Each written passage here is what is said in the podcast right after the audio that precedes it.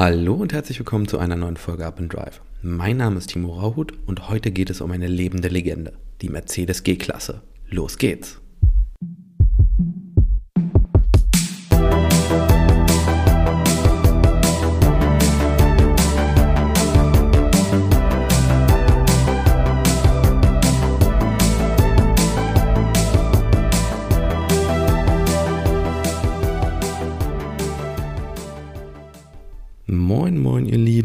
Herzlich willkommen aus dem wunderschönen Fisselhöfede. Heute bin ich mal nicht in Hamburg, sondern äh, ich bin hier eingeladen und darf ein paar schöne Elektroautos und ein paar Hybridfahrzeuge vertesten. Und dazu wird sicherlich auch noch mal ein bisschen ähm, ja, eine Folge kommen mit den Erkenntnissen zu diesen Fahrzeugen. Ich hatte es ja schon mal ähm, angeteasert, beziehungsweise ich habe auch schon mal eine Folge ähm, ja, zur Elektromobilität und zum Vergleich mit äh, den Hybriden gemacht, was also die Vor- und Nachteile sind.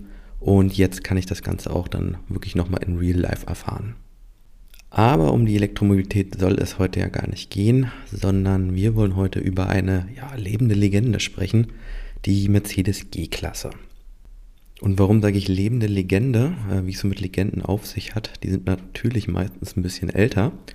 Und äh, so ist es auch bei der Mercedes G-Klasse. G steht hier übrigens für Geländewagen, äh, denn das Fahrzeug ist ja ursprünglich ausschließlich für den Geländeeinsatz konzipiert worden und hat das Licht der Welt 1979 nämlich bereits erblickt, und zwar ähm, in Toulon in Frankreich. Aber die Geschichte dieses Fahrzeugs oder die Geschichte ähm, bere beginnt bereits ähm, 1969, also zehn Jahre bevor das Fahrzeug der, ja, der Öffentlichkeit präsentiert wurde. Und zwar hat Mercedes-Benz damals ähm, ja, einen, einen Partner gesucht, um dieses Auto zu produzieren. Denn selber hatte man ja, bisher eigentlich nur Erfahrungen mit dem Unimog, was so ein, so ein ja, Geländearbeitsgerät ist von Mercedes-Benz. Und ist dann in Österreich fündig geworden, und zwar im wunderschönen Graz, ähm, bei der Steyr Daimler Puch AG, ähm, die ja darauf spezialisiert waren, Geländefahrzeuge zu fertigen.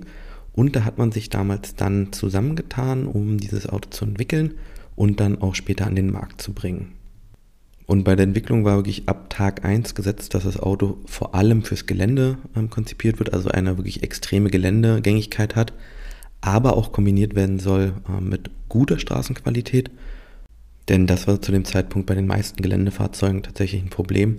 Äh, die waren sehr, sehr gut im Gelände, aber man, sobald man auf einer normalen Straße unterwegs war, war das ähm, ja eine ziemlich große Qual, damit durch die Gegend zu fahren. Ähm, ich glaube, die meisten kennen den Hauptwettbewerber dieses Fahrzeugs, ähm, der Land Rover Defender. Und das, das, ja, bis kurz vor Einstellung dieses Fahrzeugs war das ähm, wirklich alles andere als schön mit dem Auto auf der normalen Straße zu fahren. Deswegen war das ähm, für die Ingenieure wirklich ab Tag 1 Credo, ähm, dass das beides gut miteinander kombinierbar ist.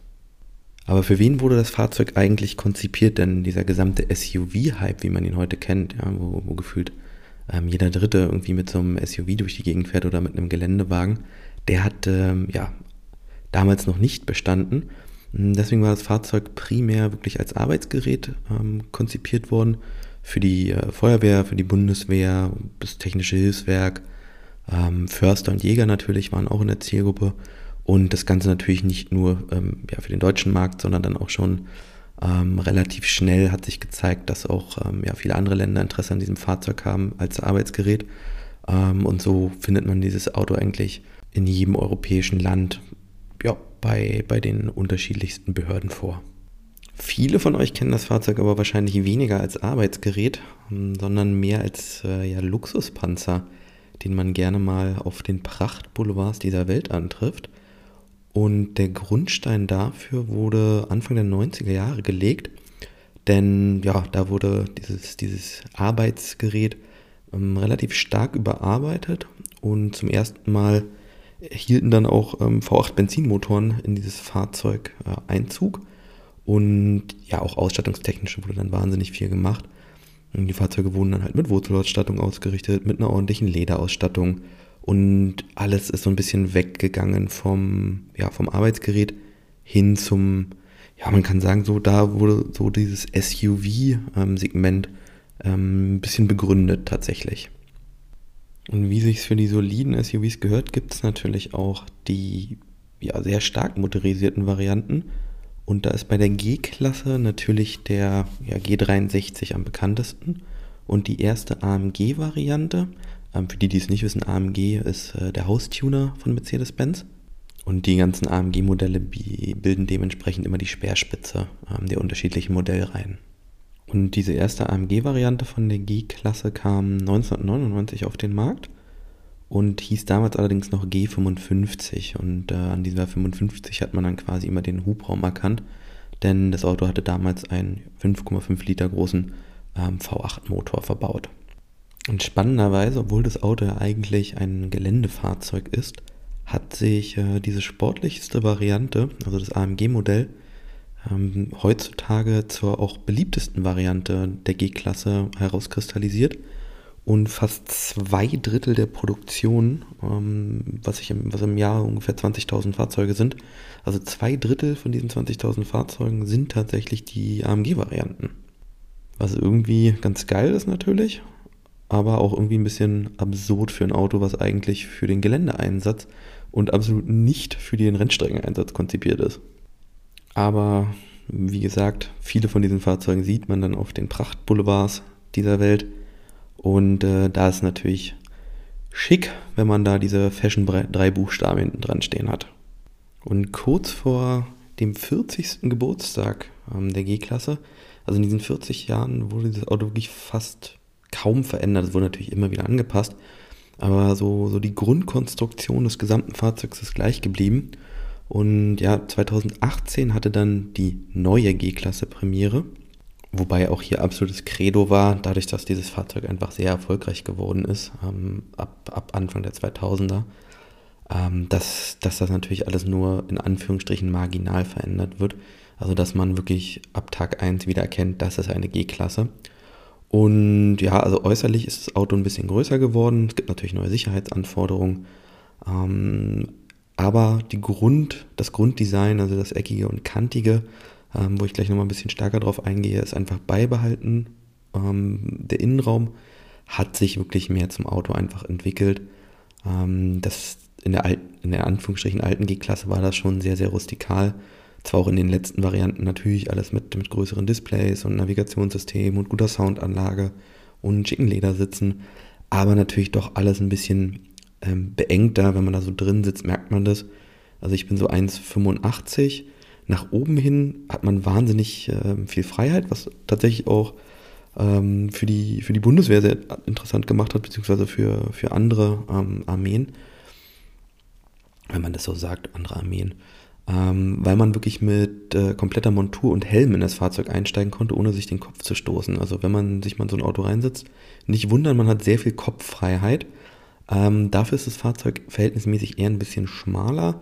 Deswegen, ja, also wenn da zwei größere Leute vorne drin sitzen, dann gefühlt stößt man da schon ähm, Schulter an Schulter an. Und das wurde, wie gesagt, beim neuen Fahrzeug äh, behoben.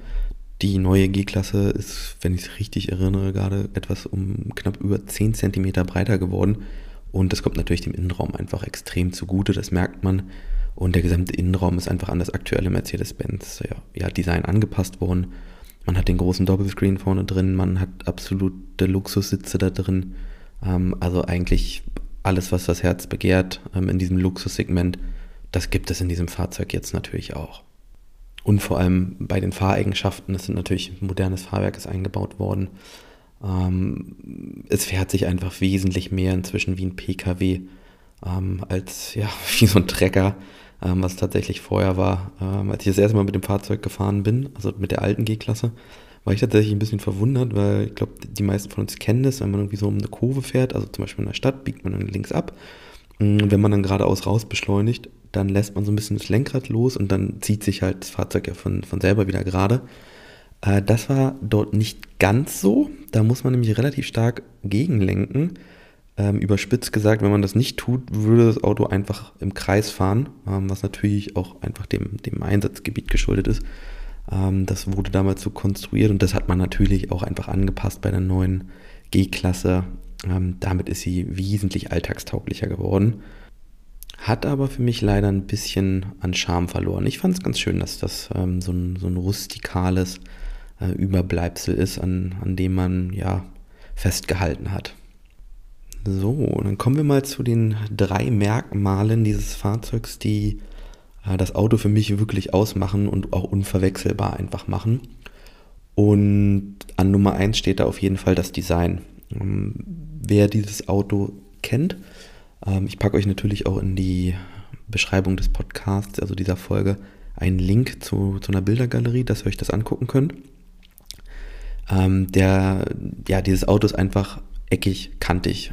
Ähm, sieht eigentlich aus wie ein Überseekontainer, ähm, den man ein paar Scheiben eingebaut hat, ein Motor eingebaut hat und vier Räder ran gemacht hat. Ähm, das ist tatsächlich einfach dieses Design des Autos und das macht es unverkennbar für mich. Ich kenne kein anderes Auto, was diese Formsprache hat. Und das Lustige ist, wenn man sich so ein bisschen zurückerinnert, also bei mir zumindest war das so, ähm, als Kind hat man immer so eine Autos gezeichnet dann. Also entweder hat man wie so ein, so ein Porsche-Design versucht nachzuahmen oder ja, man hat einfach so einen, so einen eckigen Würfel gezeichnet mit vier Rädern dran, äh, beziehungsweise zwei Rädern, weil man hat es ja immer nur in 2D gezeichnet. Ähm, und ja, und irgendwie genau so sieht dieses Auto auch aus. Oder man, oder ich habe mich zumindest schon als Kind von diesem Auto prägen lassen. Ähm, das möchte ich nicht ausschließen an dieser Stelle. Und wenn man ganz genau hinguckt bei dem Auto, ähm, vor allem an die Türen, ähm, dann, dann, sieht man die Türscharniere, die sind sehr auffällig, äh, denn die sehen tatsächlich auch aus wie bei so einem Überseekontainer, also sehr rustikal. Und ähm, ja, die Türen und diese Scharniere bilden quasi für mich indirekt schon die Überleitung zur Punkt 2. Denn der Klang, wenn man die Türen schließt bei dem Fahrzeug, also wenn man die Tür so zuwirft, also bei dem Auto ist es wirklich zu werfen, weil so locker zumachen, wie bei jedem anderen Auto, funktioniert nicht. Man muss die richtig ins Schloss werfen. Ähm, die Tür, das ist für mich wirklich, ja, der, der zweite Punkt, der dieses Auto unverkennbar macht. Ähm, denn es gibt kein anderes Auto, was einen solchen Klang hat. Und damit ihr ja versteht, was ich meine, habe ich euch da natürlich mal wieder ein Soundbeispiel rausgesucht, wie sich das anhört, wenn man bei so einer G-Klasse ähm, die Tür zuwirft.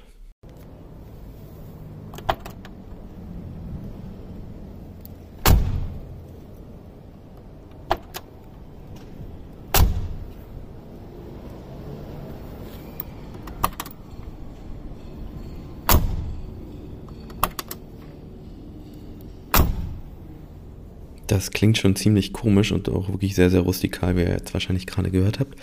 Ähm, und Mercedes hat da tatsächlich bei der Einführung der neuen G-Klasse sich selber so ein bisschen auf die Schippe genommen und hat das Ganze auch in einem Werbespot ähm, verpackt. Den ja, verlinke ich euch auch einfach in der Podcast-Beschreibung. Ähm, der nimmt dieses Thema die Tür zuwerfen auf jeden Fall ganz gut auf. Ähm, habe ich, hab ich auf jeden Fall herzlich gelacht, äh, als ich den Spot zum ersten Mal gesehen habe. Und Punkt 3, ja, wie sollte es anders sein bei mir, ähm, ist der ja, Sound des Gesamtfahrzeugs, ähm, insbesondere vom, von, der, von der G500 und von der G63-Variante. Ähm, das ist irgendwie inzwischen echt so, dass dieser V8-Motor, den, den höre ich aus 100 Metern, beziehungsweise auch das, das Geräusch, was ja, das, das Fahrzeug im Vorbeifahren macht und was die Auspuffanlage ähm, erzeugt das ist auch total einzigartig. Das ist so ein, so ein ganz, so, ein komisches, ich weiß gar nicht, wie ich es beschreiben soll in Worten. So, so, so, der Auspuff erzeugt so eine Art ähm, Flattern im Vorbeifahren. Und ich muss mich da wirklich nicht mal mehr umdrehen, ähm, geschweige denn hingucken. Äh, ich höre das tatsächlich auf 100 Meter, ähm, dass, dass da so eine G-Klasse angefahren kommt. Auch ein super Talent, ne? Würde es Wetten das noch geben, dann ja, hätte ich mich damit ja da vielleicht mal bewerben können. Ähm, Autos am Auspuffgeräusch erkennen. Wäre wär bestimmt eine tolle Wette geworden. Aber damit ihr natürlich wisst, was ich meine und ähm, wie so eine G-Klasse klingt, habe ich euch vom G63 äh, mal ein Soundbeispiel rausgesucht. Und zwar von der aktuellsten Variante. 3, 2, 1.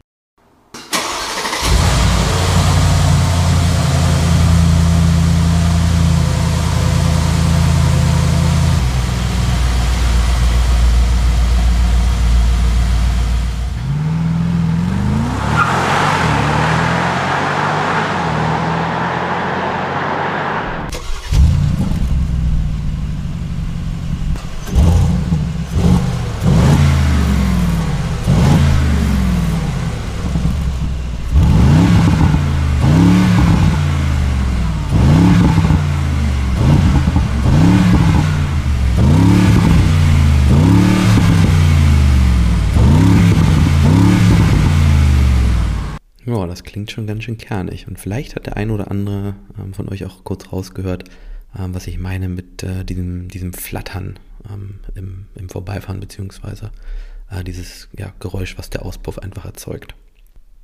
Also zusammenfassend, ähm, das eckige, kantige und ehrliche äußere Design, ähm, der Sound, wenn man die Türen zumacht und einfach der Klang des Motors bzw. des Auspuffs von diesem Fahrzeug bilden für mich eine einzigartige Kombination. Und ähm, das nicht nur für mich, sondern dieses Fahrzeug er, ja, erfreut sich größter Beliebtheit. Ähm, natürlich auch bei vielen Promis auf dieser Welt. Und zum Beispiel, ähm, um euch mal so ein paar Leute zu nennen, die eine G-Klasse hier eigen nennen. Ähm, Eric Clapton, Tina Turner, ähm, wer fällt mir noch ein? Arnold Schwarzenegger. Ähm, der hat sogar mal eine G-Klasse in eine Elektro-G-Klasse umbauen lassen. Ich weiß nicht, ob Mercedes das äh, selber auch irgendwann anbieten wird ähm, im Zuge der gesamten Elektrifizierung. Ähm, aber er hat das mal machen lassen. Ähm, wie kennt man noch so? Ja, ich glaube, die äh, Kim Kardashian, die fährt auch so eine, so eine getunte G-Klasse. Ja, und ähm, in vielen Musikvideos ähm, ist dieses Auto auch tatsächlich sehr präsent. Äh, Gerade bei, bei Rappern ist es sehr beliebt, das Fahrzeug. Aber auch äh, in Filmen. Also tatsächlich hat Mercedes da sehr, sehr gutes äh, Product Placement betrieben. Und so sieht man dieses Fahrzeug doch tatsächlich in einigen äh, sehr bekannten Filmen. Zum Beispiel bei G Jurassic World, also den Nachfolgern von Jurassic Park. Da taucht das Fahrzeug auf. Ähm, in der Born-Trilogie taucht das Fahrzeug auf. Dann ähm, bei Transformers, glaube ich, im fünften Teil ähm, ist es mal zu sehen gewesen. Ähm, Justice League, da war es auf jeden Fall auch zu sehen. Oh, ich glaube sogar in einem James Bond-Film ähm, war es mal zu sehen, allerdings da natürlich nicht als Fahrzeug von Bond, sondern eher von den Bösewichten ja, also in, in diversen Filmen taucht dieses Fahrzeug auf. Und äh, wo wir gerade beim Thema Film sind, ähm, es gibt eine ganz, ganz spezielle G-Klasse. Ähm, das ist eine, ich glaube, die Farbe heißt China Blau. Ähm, ein, ja, eine G-Klasse, die 1988, glaube ich, produziert wurde und von 1989 bis 2014 ähm, mit der Familie Holtorf auf Weltreise war. Ähm, die haben zusammen mit dem Auto knapp 900.000 Kilometer zurückgelegt und das gute Fahrzeug Otto getauft. Und da gibt es ähm, ja, ein, eine ja, sehr schöne Dokumentation über dieses Fahrzeug. Ähm, die verlinke ich euch auch mal ähm, in, in der Podcast-Beschreibung. Und ähm, ja, das, das Fahrzeug wurde dann 2014, hat die Familie oder äh, der Herr Otto das an äh, Daimler-Benz verkauft. Und seitdem ist das Fahrzeug im Mercedes-Benz-Museum in Stuttgart auch ausgestellt und ähm, ja, wird auch auf unterschiedlichen Presse-Events ähm, präsentiert. Und der ja, ist einfach eine, eine unfassbare Geschichte. Ähm, ich meine, 900.000 Kilometer auf so ein Auto raufzufahren und die komplette Welt damit zu erkunden. Ähm, das ist, glaube ich, so ziemlich der Traum von, von jedem, der sich, der sich ja dafür begeistern kann, ähm, mit, mit so einem Auto eine Weltreise anzutreten. Ähm, das könnte ich mir auch sehr gut vorstellen. Schön mit so einem Dachzelt obendrauf und dann einfach mal losfahren. Also guckt euch diese Doku wirklich sehr, sehr gerne an. Ähm, das ist eine unfassbar spannende Geschichte, die dort erzählt wird. Und was ich noch vergessen hatte zu erwähnen über die G-Klasse, äh, wie sich natürlich für so eine Gelände, äh, Geländelegende auch gehört, ähm, das Fahrzeug wurde ja ursprünglich, oder das heißt wurde, ähm, es wird immer noch in Graz gebaut, also da, wo man vor äh, in, inzwischen fast 50 Jahren angefangen hat, dieses Fahrzeug zu entwickeln. Ähm, dort ja, wird es immer noch gefertigt und auf dem Schöckel, das ist der Hausberg von Graz, ähm, auch immer weiterentwickelt und auch wirklich vertestet. Da gibt es so eine, so eine wilde Geländewagenstrecke, über die man fahren kann. Ähm, das, das ist ziemlich beeindruckend und irgendwie auch cool, dass dieses Auto an diesem Standort weiterhin ja, produziert und konzipiert wird bei aller Huldigung, ähm, das größte Manko in Anführungsstrichen bei dem Fahrzeug äh, ist leider der Preis. Denn ähm, das geht so roundabout ab 100.000 Euro los aktuell. Ähm, wenn man ein AMG will, dann äh, geht es eher so Richtung 180.000 Euro. Also zumindest, wenn man das Nötigste an Ausstattung dann auch reinpackt. Ähm, ja, das scheint die meisten Leute aber nicht abzuschrecken. Äh, denn tatsächlich, Stand heute, hat man fast zwei Jahre Lieferzeit auf dieses Fahrzeug. Und das ist irgendwie schon ein bisschen verrückt. Also wenn ich mir überlege, so, hey, ich möchte mir eine G-Klasse kaufen, gehe zu meinem äh, Händler, Händlerin des Vertrauens und äh, dann wird mir gesagt, dass ich äh, mal zwei Jahre ungefähr warten muss, bis ich, bis ich dieses Auto in Empfang nehmen darf. Äh, könnte ich mir vorstellen, dass ich da etwas abgeschreckt wäre. Ähm, wobei ich hätte das Problem jetzt nicht, denn wenn ich mir eine G-Klasse kaufen würde, würde ich noch den Vorgänger nehmen. Also das Fahrzeug, was so bis äh, 2018, 2019 noch produziert wurde. Ähm, die finde ich einfach noch ein bisschen ehrlicher und ja, einfach ein bisschen rustikaler. Das sagt mir sehr zu. Ähm, ja. Und mit diesen Infos möchte ich die Folge dann auch ausklingen lassen. Ähm, ich hoffe, ihr konntet was mitnehmen, habt ein bisschen was über die G-Klasse erfahren können und wenn euch das alles gefällt oder vor allem diese Folge euch gefallen hat, dann lasst doch gerne ein Abo da, ähm, teilt es mit Freunden und Familie und ich freue mich, euch nächste Woche wieder begrüßen zu dürfen. Bis dahin wünsche ich natürlich wie immer gute Fahrt. Euer Timo.